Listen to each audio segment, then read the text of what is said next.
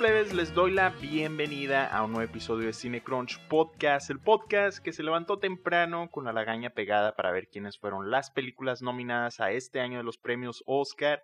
Y aquí tenemos algo de qué hablar, así que vámonos de una vez.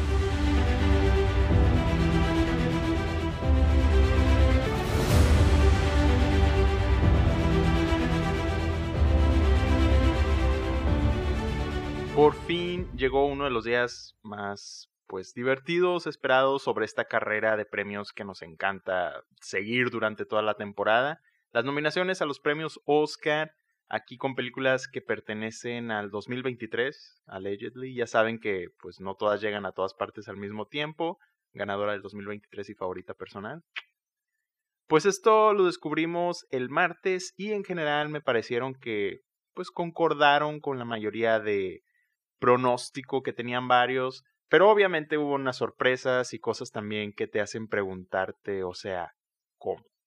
Entonces, ¿qué les parece si vamos categoría por categoría viendo qué pensamos sobre estas, también unos datos interesantes de algunos nominados y al final pues un análisis de todo esto? Vamos primero con los cortos. Comencemos con el animado. Aquí tenemos a Letter to a Pig, 95 Senses, Our Uniform, Pachyderm y War is Over, inspired by the music of Joan and Joko. De estas la tenemos a dos. Um, nomás hemos visto Pachyderm, está fuerte, pero está bastante linda la animación y la forma en que captura y decide contarnos esta historia se me hace interesante. Chequenla, está en YouTube, ahí les voy a dejar los links igual en las notas. En documental eh, corto tenemos The ABCs of Book Banning, The Barber of Little Rock, Island in Between, The Last Repair Shop, and Nine Nine and White Bow. Aquí nomás nos falló una, Island in Between, y de estas ya vimos pues esa, Island in Between y The Barber of Little Rock, están en YouTube o en The New Yorker, creo que son los dos.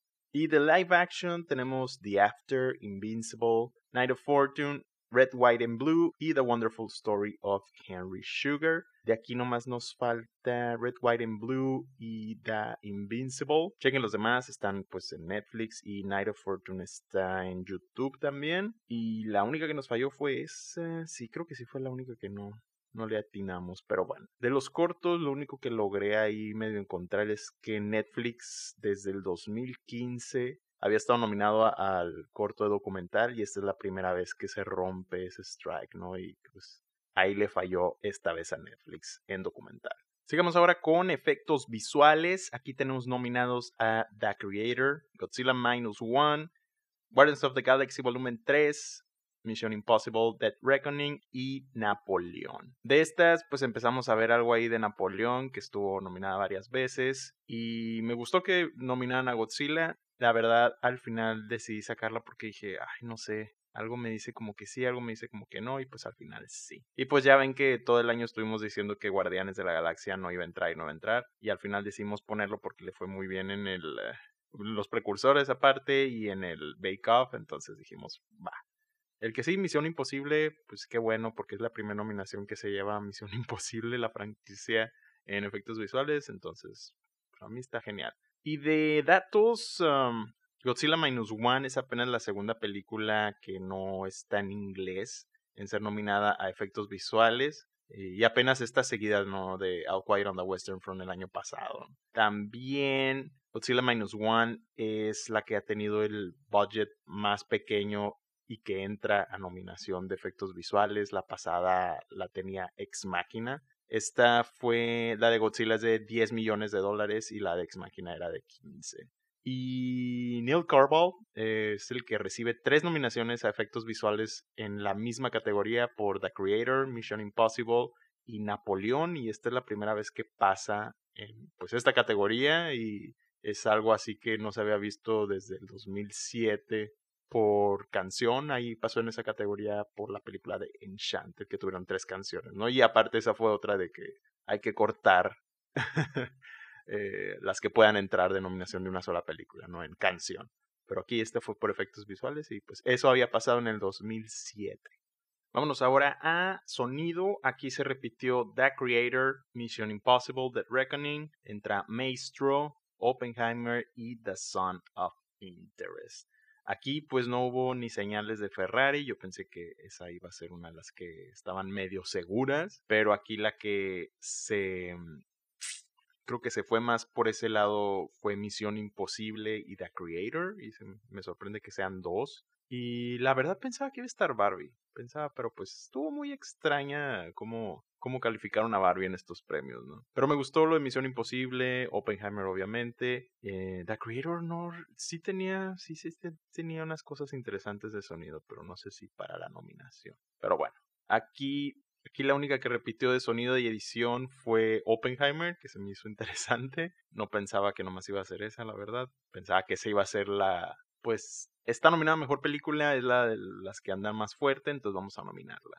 Creo que así lo había visto y así lo veo, pero es, es la primera vez que se rompe esta como cadena que la habíamos puesto anteriormente a sonido y edición. De perder una película, ¿no? Pero aquí pasó con Oppenheimer. Y bueno, vámonos con edición ahora, que Aquí tenemos Anatomy of a Fall, The Holdovers, Killers of the Flower Moon, Poor Things y pues Oppenheimer.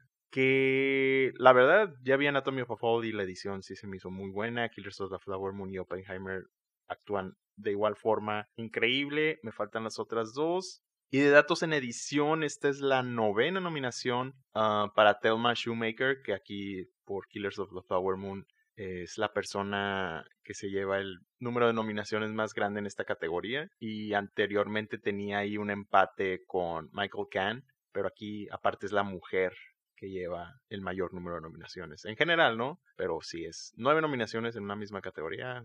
Felicidades a Thelma Shoemaker. Vámonos a canción. Aquí tenemos la de American Symphony, It Never Went Away. Esta de John Baptiste. Eh, Barbie, I'm Just Ken. Y Barbie, What Was I Made For. Vayan de esperarse. Um, Killers of the Flower Moon, Wasashi, A Song for My People. Creo que era así como que el, el push de que va a estar muy nominada eh, Killers. Entonces vamos a ponerla que que también pasó por algo muy extraño ahí Killers esta mañana de nominaciones. Y por supuesto el lugar ya concedido de Diane Warren, aquí por The Fire Inside de Fleming Hot, que qué hueva neta estos vatos, porque siguen nominándola por canciones así, o sea, no entiendo, no entiendo.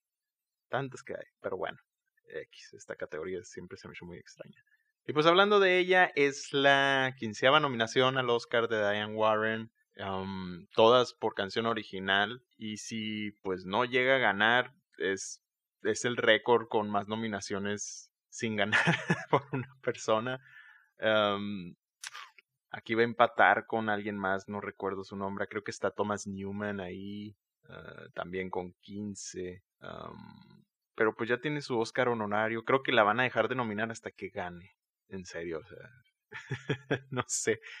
Pero aparte es la, es la séptima vez consecutiva que la nominan a canción original. y creo que por ahí ha leído que era John Williams, la otra persona que tenía tantas nominaciones consecutivas, igual con ocho. Y pues qué raro, ¿no? Está, no sé, que tengan ahí con Diane Warren, la neta. En el score, música original, aquí tenemos la de American Fiction, Killers of the Flower Moon, Oppenheimer, Poor Things, e Indiana Jones and the Dial of Destiny. Neta, no entiendo qué les pasa por la cabeza a esta gente que nomina ahí. ¿Por qué otra vez John Williams? En serio, o sea, y para esto que no, no se siente que fuera original, o sea, es un reciclado de todo lo demás, nomás le movieron más cositas por ahí, pero música original, pues fácil tenían. A mí, sinceramente, lo, lo, que me molestó es que ninguna de las películas animadas saliera de esa categoría, teniendo este año, por ejemplo, dos scores chingoncísimos, por ejemplo, Spider-Man y The Boy and the Heron, y que no entraran aquí nomás por poner a John Williams, como si no lo hubieran nominado nunca, pues. Y luego por Indiana Jones. No entiendo en serio. Pero bueno, de aquí también, el American Fiction no, escuché unas canciones del score y sí están padres, pero para nominación no sé. No he visto la película, no sé cómo funciona en la película, me gustaría ver la película para ver qué onda, si funciona bien, pero en serio, eh, ese John Williams no, no entiendo, no entiendo, no entiendo. Y de hablando pues de este señor, es su nominación 54. Es la persona más nominada de la historia en el Oscar, la otra persona pues era Walt Disney, aquí con 59, y pues el señor este dijo con permiso, ahí que ahí te voy. Tiene 91 años, Así que también es la persona más, pues la persona más vieja en ser nominada al Oscar. Aparte, rompió su propio récord este año. Eh, a lo mejor esa es otra razón por la que se lo quieren dar y se lo quieren dar la nominación para ver si gana un último. No lo sé, la verdad, que esté pasando por aquí, pero no sé. Los Oscars son extraños a veces y esta es una de las razones por las que me choca que hagan este tipo de, de elecciones, ¿no? pero bueno, X, son premios. Vámonos con diseño de producción. Aquí tuvimos Barbie, Poor Things, Killers of the Flower Moon, Oppenheimer y creo pues se metió porque le fue muy bien, Napoleón. No hay mucha sorpresa aquí, si no era Napoleón pues iba a ser otra estaba ahí entre las abajito de las 5, pero pues bueno, pasó esto. En maquillaje y peinado tenemos a Golda, Maestro, Oppenheimer, Poor Things y Society of the Snow.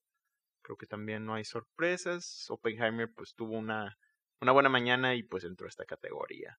En vestuarios tuvimos a Barbie, Killers of the Flower Moon, Oppenheimer, Por Things y Napoleón. Lo mismo Napoleón y pues Oppenheimer. Pues, fue muy bien en la, en la mañana, también entró. En cinematografía tuvimos el ASC, los cinco del ASC. Aquí tenemos a El Conde, Killers of the Flower Moon, Maestro, Oppenheimer y Poor Things. Que la verdad yo sí pensaba que iba a ser The Son of Interest por también que le fue esa mañana, pero fue el conde. Tiene que haber siempre alguien en blanco y negro, que toda la película sea blanco y negro, entonces ya es otra regla, creo. Eh, en película internacional tuvimos aquí sí varias cosas interesantes. Está Io Capitano, Perfect Days, La Sociedad de la Nieve, The Teacher's Lounge y The Son of Interest que muchos andan diciendo que si porque no quedó The Taste of Things, que era la francesa, y como yo les decía, yo creo que esa no va a entrar porque el Anatomy of a Fall del el Love ahí está muy bien y van a castigar a Francia por no haber puesto esta película como la elección. triste que no esté Totem, la verdad yo pensaba que sí iba a estar y pues este está muy eurocéntrico, la, la neta, o sea, tenemos España, tenemos Italia, Alemania, UK, la que se va más para allá pues es Japón, Perfect Days.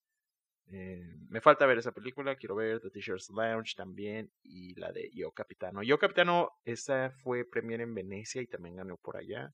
hay que estar checando todas esas películas que tienen un buen run ahí en festivales de aquel lado y las vienen arrastrando y arrastrando y arrastrando. Un muy buen año de películas eh, fuera de las gringas, de UK, eh, de esos lugares. hay bastantes películas interesantes este año. Y México fue uno de los años más fuertes que ha tenido en cine y me hubiera gustado que hubiera quedado Totem, la verdad. Sí está, sí tenía todo para darle ahí, la neta. Godland hubiera sido otra que me hubiera encantado porque esa película es de mis favoritas de estas que pasaron. Y ahora nos vamos a película documental. Aquí tenemos a Bobby Wine, The People's President, The Four Daughters, 20 Days in Mariupol, a Memoria Infinita y la sorpresa, una de las sorpresas más grandes, To Kill a Tiger. Esta creo que no ha sido mencionada en ningún lado y pues salió. En documental pasa normalmente esto, ¿no? Aparte de las que iban súper fuertes, nuevamente pierden, se salen de aquí, que era Steel, eh, la de Michael J. Fox, y la de American Symphony, que aquí estuvo nominada la canción. Esa sí me sorprendió que no estuviera. Pero otra vez, Netflix entra a documentar con la memoria infinita, que esa me encantó que estuviera nominada. y de las fuertes que venían sonando en los precursores, 20 eh, Days in Mariupol, obviamente, y Four Daughters.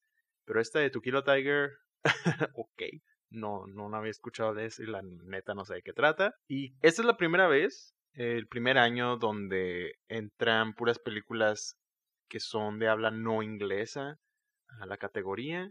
Y aparte que entran tres películas que fueron la selección de cada país para el Oscar internacional, en este caso 20 Days in Mariupol de Ucrania, Four Daughters de Túnez y La Memoria Infinita de Chile. Entonces, está, está cool. Y creo que ahorita últimamente se andan yendo, es como un trend ahí de las de los países de seleccionar eh, un documental fuerte para que a lo mejor y califiquen los dos, ¿no? De documental e internacional. Creo que esto es algo que lo andaban ahí apuntando, por ejemplo, Tony Days in Mariupol, que sí fue long listeado ahí para, para película internacional. y Four Dollars también. Entonces está interesante este trend que andan poniendo ahí varios países. En película animada tenemos The Boy and the Heron, Elemental, Nimona, Robot Dreams y Spider-Man Across the Spider-Verse. buena elección.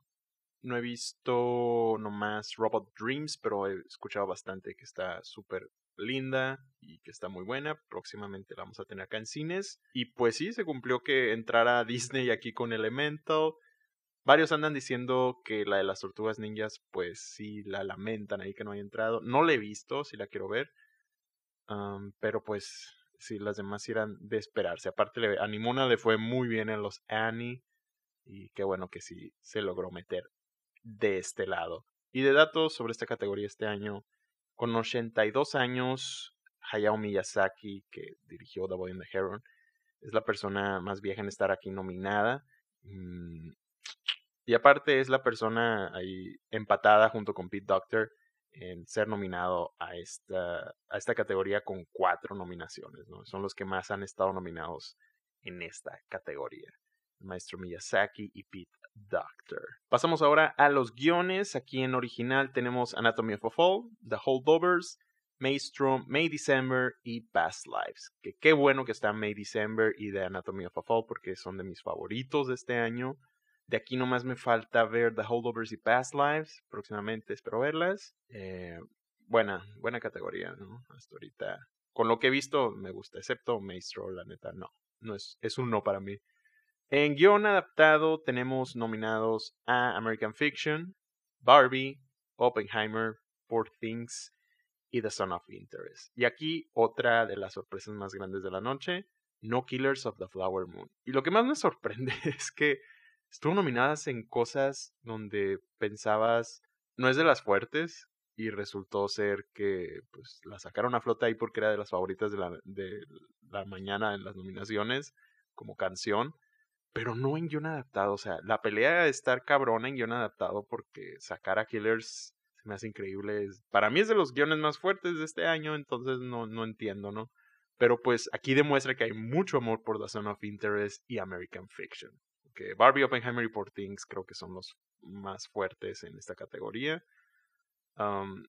y creo que va a ganar Barbie porque quieren ver a, Greta Gerwig y Noah Baumbach ahí recibiendo ese premio. Pero pues, ese va a ser otro episodio de quiénes, vamos a, quiénes van a ganar, ¿no? Pero esos son los nominados a los guiones. Vamos ahora ya con las actuaciones, empezando con actor de reparto. Aquí tenemos a los tres R, Robert De Niro, eh, Robert Downey Jr. y Ryan Gosling.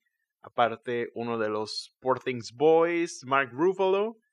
Y pues no sorpresa si estaba en el 6 o 7 en ahí las listas de varias personas. Sterling K. Brown de American Fiction, que pues vimos que American Fiction tuvo una mañana muy fuerte. Con eso que salió en música me dijo que pues iba a ser algo, algo de golpe que iba a pasar aquí en alguna otra categoría. Entonces ellos son los que están. En actriz de reparto tuvimos a Emily Blunt por Oppenheimer, Daniel Brooks, The Color Purple, Jodie Foster, Naya, Divine, Joy Randolph and the Holdovers y America Ferrera en Barbie. America Ferrera porque creo Barbie es de las fuertes en estas nominaciones, aunque no tanto, pero es una situación extraña con las actuaciones esta vez de Barbie. America Ferrera, pues sí la pusimos por, por lo que les dije que tuvo un muy buen speech de esos que suenan con la gente y pues estuvo a tiempo para eh, la temporada de la votación, entonces por eso que quedó America Ferrera. En actor tenemos a Bradley Cooper por Maestro, Paul Giamatti en The Holdovers, Coleman Domingo en Rustin, Killian Murphy en Oppenheimer y Jeffrey Wright American Fiction. No Leonardo DiCaprio, no me sorprende, estuvo así como que floja su campaña en, en que salía nomás, pues no, ni salía, o sea, siempre era echarle flores a Lily Gladstone y literal era así como no me nominen a mí, nominen a ella. Eh, algo así parecía, entonces pues como tiene tanto poder este señor, le hicieron caso a todos los actores y no lo nominaron. Pero en actriz sí tenemos a Lily Gladstone, um, Carrie Mulligan Maestro, Emma Stone in Poor Things, eh, Sandra Hüller, Anatomy of a Fall, que ah, estamos así como que la nominarán, la nominarán, que qué bueno porque ya vimos esta película y tremenda actuación nos da, y Annette Bening por Nayat. dejando fuera a Margot Robbie, que creo que sí era ese número ahí que seguía. Nunca más vuelvo a dudar del Telluride, el medallón, porque eso fue el, indicio de que Annette Bening iba a quedar. Aparte es de las veteranas que, que ama la academia. No hay mucha sorpresa, pero pues Margot Robbie no está para sorpresa de la gran mayoría. Y datos de las actuaciones, y el que más vamos a ver por ahí es que Lily Gladstone es la primera actriz nativa americana de Estados Unidos en ser nominada al Oscar. de entre los actores, Robert De Niro rompió el récord que tenía uh, Catherine Hepburn por esa, entre la primer nominación que tuvieron y la más reciente, que pues aquí ese gap, entonces aquí De Niro a sus 49 años fue la primera nominación y Hepburn a los 48, ¿no? Um, Jodie Foster también, la última vez que la nominaron a actriz de reparto fue en el 76 y ahorita está regresando a esta categoría eh, con esta nominación, entonces es un, son 47 años eh, que es el, el gap más grande entre la actuación de una sola persona en, pues, en tener récord aquí. Anteriormente se tenía eh, una persona en, creo que en corto, en uno de los cortos que era por 44 años. Pero aquí en actuación, eh, y pues de todo, todas las nominados, Jodie Foster con 47 años, ¿no?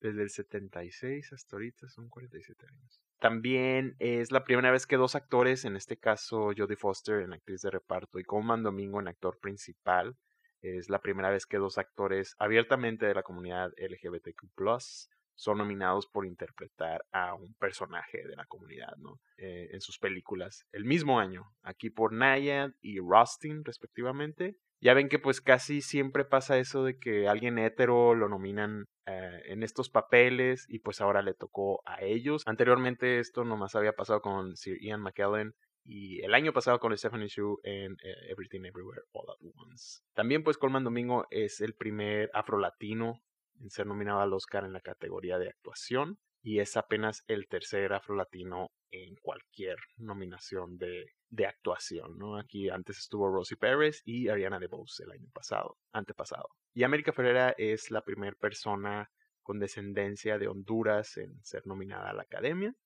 y como les decía de las actuaciones, esto de que no esté Margot Robbie, creo que no les gusta Margot Robbie ya, desean Itonia, porque la verdad sí se lo merecía de Babylon, la neta, la neta estaba muy, muy llamativa su actuación y no la nominaron. Y pues aquí, pues menos. Creo que han de haber dicho, no, pues ya le vamos a dar la de la en producción, ¿no? dijeron al final, nah, no la pongan. O no votaron, no sé, la verdad. No, no me hace tanto ruido, sinceramente. Eh, hay mejores actuaciones, mucho mejores actuaciones que la de ella, pero me sorprende que el, tanto la fuerza que tuvo Barbie en otras nominaciones y que no la metieran a ella, a Margot, pero sí a Ryan Gosling y sí a America Ferrera, no sé, si me hace muy raro. Pero bueno, en dirección, la categoría más interesante de la noche para mí. Aquí tuvimos a Martin Scorsese en Killers of the Flower Moon, Christopher Nolan en Oppenheimer, Yorgos Lantimos, Poor Things, Justine Triet en Anatomy of a Fall y Jonathan Glazer en The Son of Interest.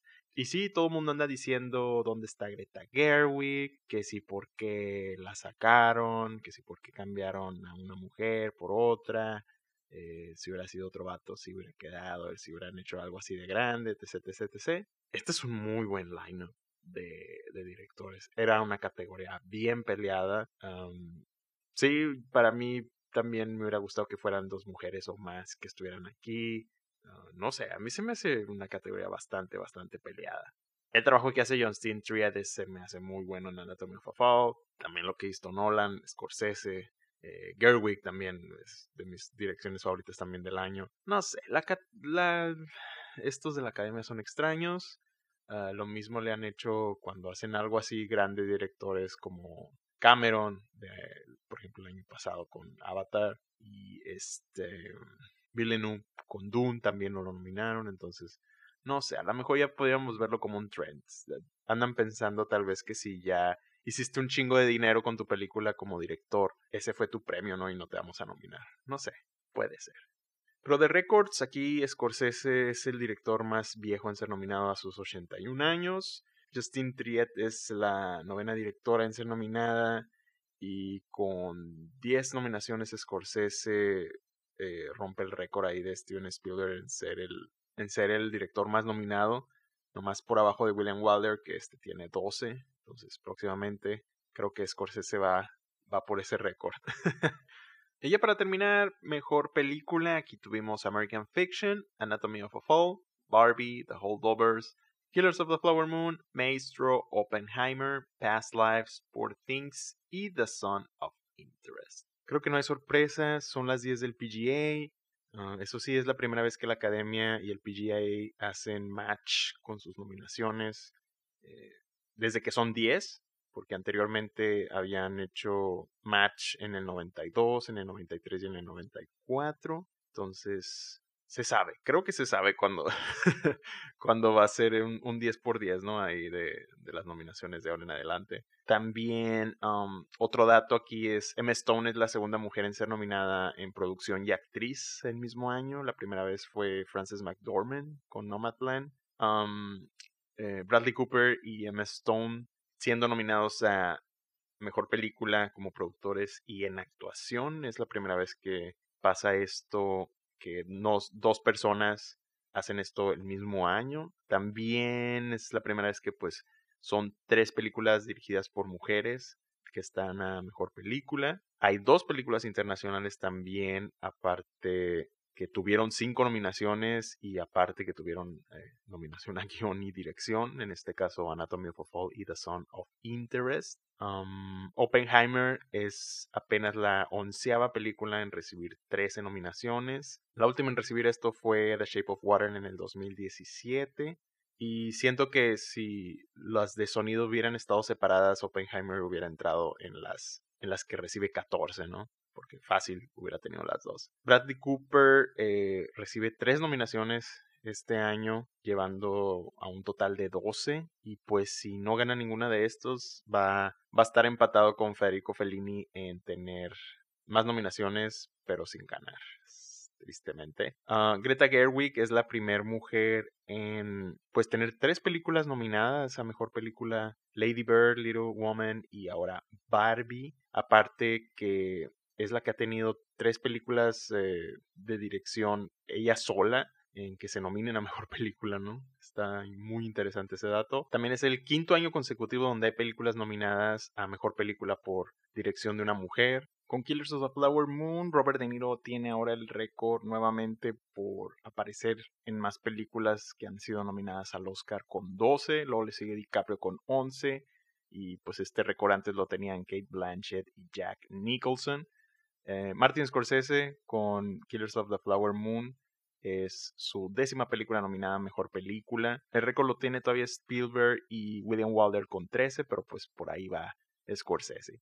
Anatomy of a Fall es la segunda película que no es eh, producida en Estados Unidos en recibir la nominación a Mejor Película en ese año, que su país no la manda al Oscar Internacional. Anteriormente había pasado esto con Il Postino en el 95, que era de Italia, y aparte esta es la primera vez en que dos películas donde pues no hay producción americana y que no son en inglés, la mayoría de la película, están nominadas a Mejor Película del Año, aquí pues hablando de Anatomy of a Fall y The Son of Interest. Y aparte es eh, el primer año en donde tres películas que no son habladas en inglés están a Mejor Película, este, incluyendo esas dos y Past Lives. También es el sexto año consecutivo donde películas que no son habladas en inglés aparecen aquí nominadas a Mejor Película. Y también es el primer año donde A24 trae dos películas a nominación en el mismo año. Entonces, hay esos datos para que le piensen ahí o como les sirvan para trivia, ¿no? No sé, cómo los quieran utilizar. Pero están interesantes uno que otro y pues en las nominaciones en general, como les digo, se me hizo bien. No hay tantas cosas locas o tantas sorpresas lo que más se habla pues es de que Gerwig y Margot Robbie no están nominadas a, mejor actriz y dirección. Pero pues también hay otras cosas muy interesantes. Ahí están esos datos que les di para que los tomen a consideración. Y pues si no está su película favorita del año, ahí no tiene nada que ver, ¿no? Es cada quien tiene gustos diferentes y aquí se juntan estos gustos de gente que vota. Entonces, pues, cada quien va a tener diferentes perspectivas y diferentes gustos, ¿no? Entonces, no se les agüite, también no sean haters ahí con los otros. Y pues nomás vean mucho cine cada año. Eh, no nomás vean las nominadas, vean fuera de eso, vean de todas partes, vean cine nacional, vean cine eh, latinoamericano, vean cine de todos lados, pero vean cine, ¿no?